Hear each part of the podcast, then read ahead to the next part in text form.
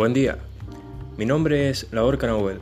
En este podcast hablaré sobre ética y pandemia y los diferentes problemas que podemos observar ante los obstáculos y el accionar del sistema sanitario en las decisiones que los mismos eligen.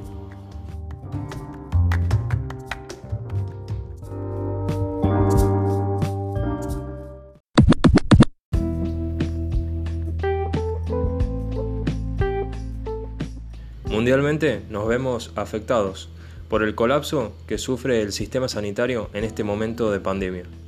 Además que deja ver la falta de recursos y sobre todo de inversión al momento de salvar vidas, puesto que entra en juego la ética y el razonamiento para decidir entre salvar a una persona joven o a un anciano.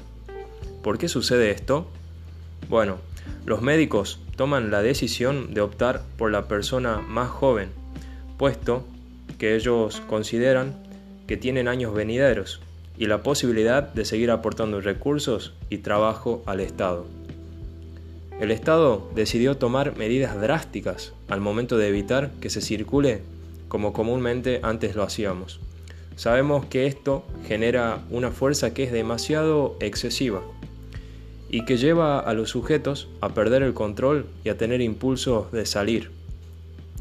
Generalmente los jóvenes no piensan en los demás ni mucho menos en las consecuencias.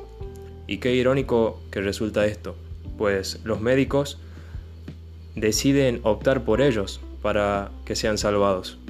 Pero ellos generan también lo que son las fiestas clandestinas, donde no se tiene ningún control y ni siquiera piensan en las consecuencias, y menos en la sociedad. En muchos aspectos se busca cuidar el bienestar propio, pero se olvidan del derecho del ser humano. Así también como darle importancia a los pobres que no poseen el factor económico para hacerse atender en el sector privado.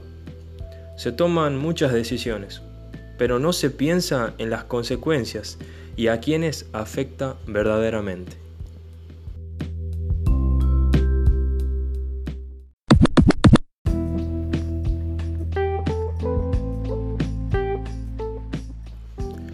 Éticamente, todos somos iguales, todos valemos lo mismo. Entonces, ¿por qué tenemos que elegir? Esto deja ver las carencias en las que nos encontramos.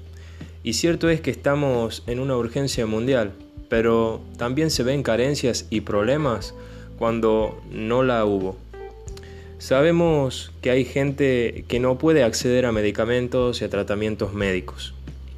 Esta pandemia dejó claro que existe una brecha enorme entre los que tienen y los que no, entre lo público y lo privado, y fundamentalmente que la ética no es aplicada por aquellos que tienen el poder para generar esa equidad que tanto nos hace falta.